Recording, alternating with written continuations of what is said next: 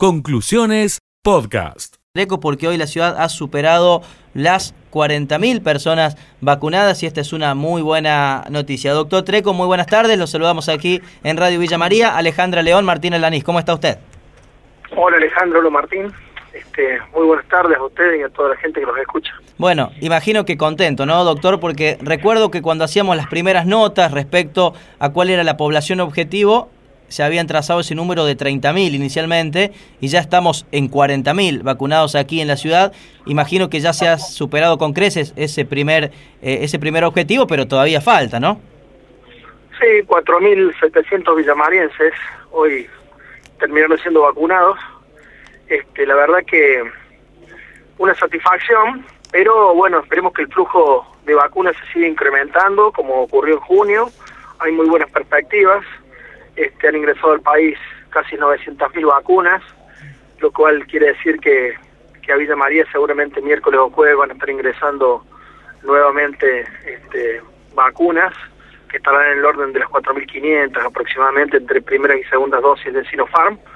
Y también está la, eh, información extraoficial que tenemos que está llegando un cargamento con segundas dosis de, de Sputnik rusa eh, entre hoy y mañana y que vendría en la Villa María también un número significativo para gente que tiene que vacunarse con la segunda dosis. ¿no? 4.700 personas solamente se han vacunado en la jornada de hoy lunes. No, hoy hoy hoy llegamos a las 40.700 ah. con las 800 y pico que se han ah. vacunado. Ah, bien, bien. Había escuchado 4.700 en un día. No, no. No, 40.700, claro, en, en, este tiempo. En realidad, mire, nosotros por los cálculos que hemos hecho y el movimiento que tenemos, que si fueran, eh, podríamos llegar a vacunar 5.000 personas por día sin que la gente esperara más de 20 minutos desde que llega hasta que se va. Mira vos. Este, eso depende del flujo de gente por el sistema que tenemos armado ¿no? y preparado. Así que claro. esperemos que todo siga funcionando bien porque la gente está bastante cansada. Venimos trabajando de lunes a lunes desde hace siete semanas exactamente. Claro, exactamente. Doctor, eh, la principal preocupación que nos muestran aquí los oyentes es eh, las segundas dosis, ¿no? Todos quieren tener justamente la, segunda dosis de, las distintas eh, vacunas. ¿Qué, se le puede decir al respecto?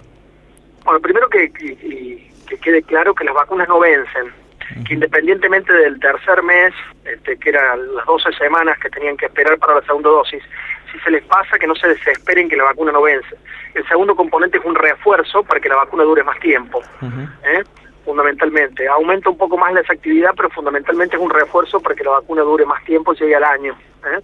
Así que van a llegar las segundas dosis de, de, Sinopharm y de AstraZeneca, no hay duda, y con respecto a Sputnik, el, laboratorio ha dicho que, que probablemente a partir de este fin de semana empiecen a salir 500.000 primeras dosis, el laboratorio Richmond de Argentina, ¿no? que produce Sputnik, y a partir del este eh, del 15 de julio estarían saliendo también 500.000 dosis semanales de segundas dosis, o sea que en los próximos días tienen que empezar a llegar flujo de, de vacunas y sobre todo de Sputnik, que es lo que más preocupa a mucha gente, ¿no?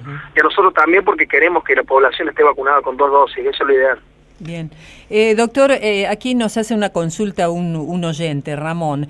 Dice, hola, dice, ¿esta actual situación es consecuencia de las restricciones de hace un mes más o menos? Porque Córdoba estaba al borde del botón rojo, nos dicen. Sí, totalmente. Las restricciones, miren, si uno ve la, la proyección de las curvas desde marzo a la fecha, siempre las olas fuertes se anteceden de una pequeña una ola más pequeña que anuncia, ¿no? Y nosotros este, hicimos esa curva perfectamente, que se consolidó fundamentalmente en, mediados de, mayo, fines de mayo, que fue cuando hicimos el pico y el sistema estuvo realmente saturado porque llegamos al 100% de ocupación de camas. Este, y, y, ahí se iniciaron las restricciones, se suspendió la presencialidad en clases y la curva descendió. Ahora estamos viendo que la curva ha descendido, se ha mesetado, pero hay una franca tendencia que empiezan a subir porque la movilidad de la gente se está incrementando de nuevo. Entonces vamos a ver el mismo comportamiento y probablemente a fines de, septiembre y principios de octubre estemos con una tercera ola instalada si la movilización de la gente no, no se atenúa, ¿no es cierto? Y más si pensamos que a partir de que terminen las vacaciones de julio va a volver la presencialidad escolar que está directamente relacionada con, con virus circulante del aumento de los contagios. Y asimismo, doctor, la vacunación de aquí a septiembre, octubre, todos esperamos tener eh, justamente al menos la, primera dosis, la mayoría de la población y otro tanto con la segunda. ¿No va a ayudar a atenuar un poco justamente esa posible tercera hora? Sí. Ah. Totalmente. De hecho, las personas mayores de 60 años que han sido las más beneficiadas con las vacunas, inclusive hay un porcentaje alto que tiene las dos dosis ya, este, se ha visto en las curvas que son los que menos se han contagiado. También es la gente que más se ha cuidado, ¿no? Que más se ha restringido y cuidado. Este, yo, nosotros tenemos esperanzas que para septiembre tengamos un alto porcentaje de la población con, con dos dosis, todos con una dosis, al menos los mayores de 18 años, y la mayor porcentaje de la población con dos dosis. Sí. Eh, el días atrás me tocó vacunarme a mí, doctor. Yo tengo 36 años y cuando le consultaba allí a, las, eh, a los voluntarios que están trabajando en el Salón de los Deportes, me decían, la mayoría de los que están viniendo en este tiempo son eh, personas entre 30 y 40 años, ¿no? ¿Qué, sigue en las próximas semanas? ¿18 a 30, 25 a 30? ¿Cuál es la, la franja etaria que va a continuar justamente con, con esta vacunación con primera dosis? Bueno, primero y principal yo creo que lo, que sigue es que los mayores de 50 años probablemente en las próximas semanas no tengan que estar inscritos para vacunarse, porque ha habido muchas dificultades para la gente para inscribirse.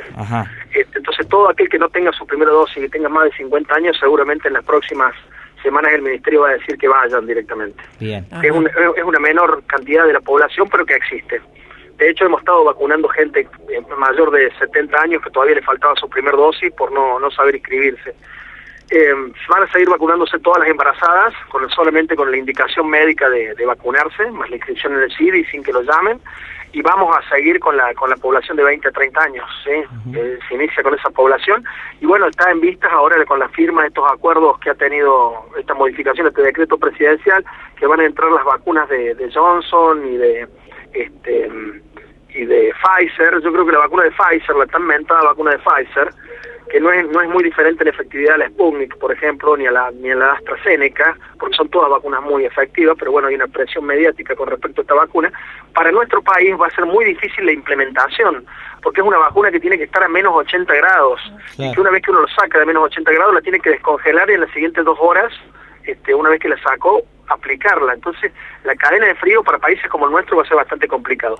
Pero la de Johnson, que es una monodosis, no es una vacuna tan complicada y se especula que esa vacuna ingresaría en número significativo para los menores de 18 años, ¿no? Que, que la idea del gobierno es antes de noviembre tener a toda la población vacunada. Y Sinopharm también está eh, en China vacunando ya a los mayores eh, de 3 años y hasta 17. Mayores de 13 años, exactamente, de 13 a 17 años con Sinopharm, sí, Claro. Bien. Se está probando Bien. Doctor, la semana pasada leíamos por allí que en esta semana se va a conocer un, un plan nacional eh, para mm, vacunar casa por casa.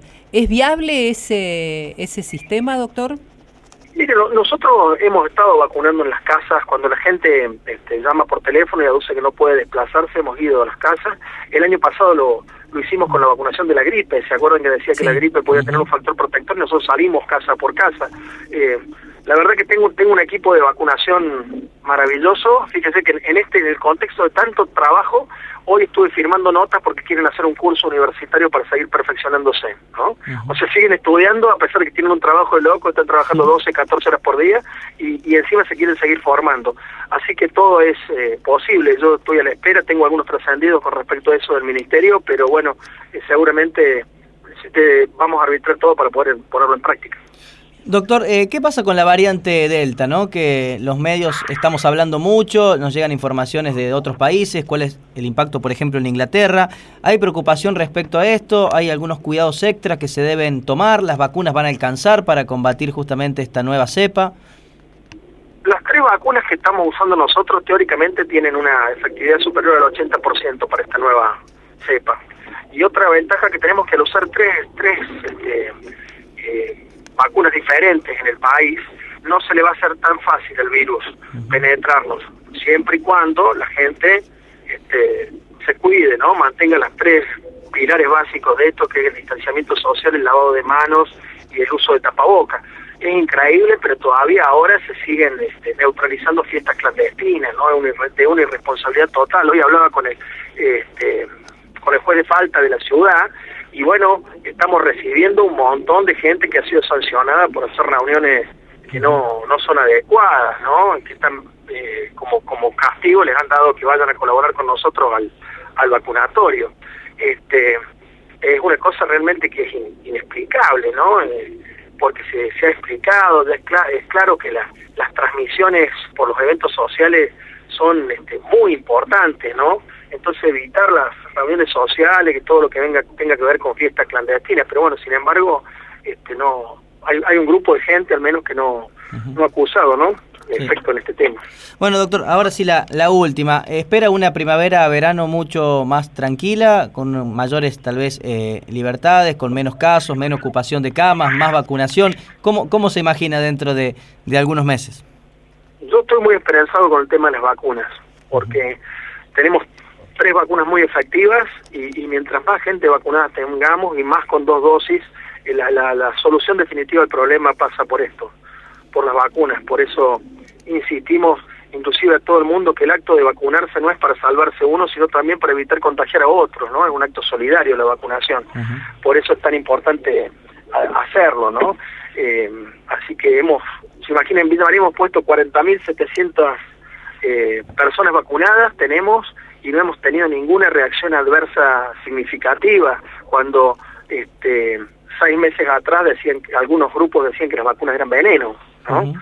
Y no hemos tenido ninguna reacción adversa significativa. Sí hemos tenido gente que a veces por la misma emoción se le baja un poco la tensión arterial, porque vienen muy angustiados, que esta, que esta vacuna produce tromboembolismo, todas cosas que son totalmente inexactas, al menos desde el punto de vista científico no es así, ¿no? Uh -huh. este, pero bueno, y, y la, por... la, salida de esto sí. es por vacunas. Sí, doctor, y la última, ahora sí, ya que menciona los efectos de la vacuna, si bien no ha habido efectos adversos con ninguna dosis, aquellos que se aplican las de AstraZeneca en algunos casos tienen uno o dos días con, con fiebre o están con dolores, ¿por qué tienen estos efectos en, en el cuerpo con esa vacuna? Bueno, primero que vacunamos muchísimo con AstraZeneca, superamos uh -huh. la cantidad de vacunas que usamos con Sputnik. Uh -huh. Cuando vacunábamos con Sputnik, la segunda dosis de Sputnik, y yo lo viví en caso personal, este, pegaba durísimo también.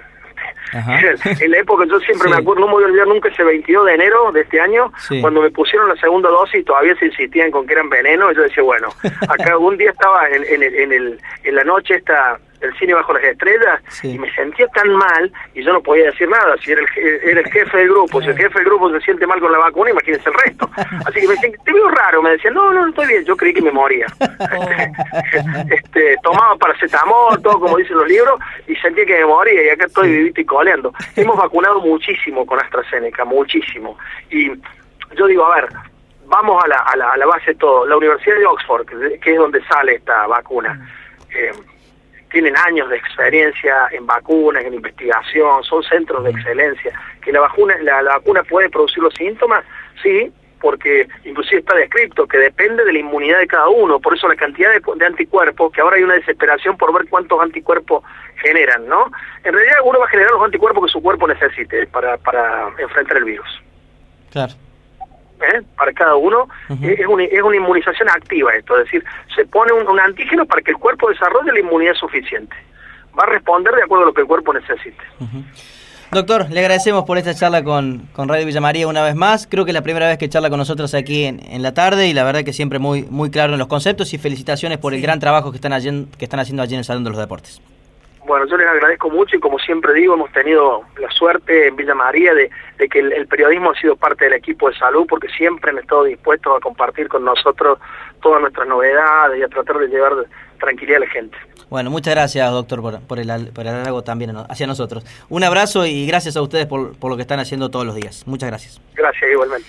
Conclusiones, podcast.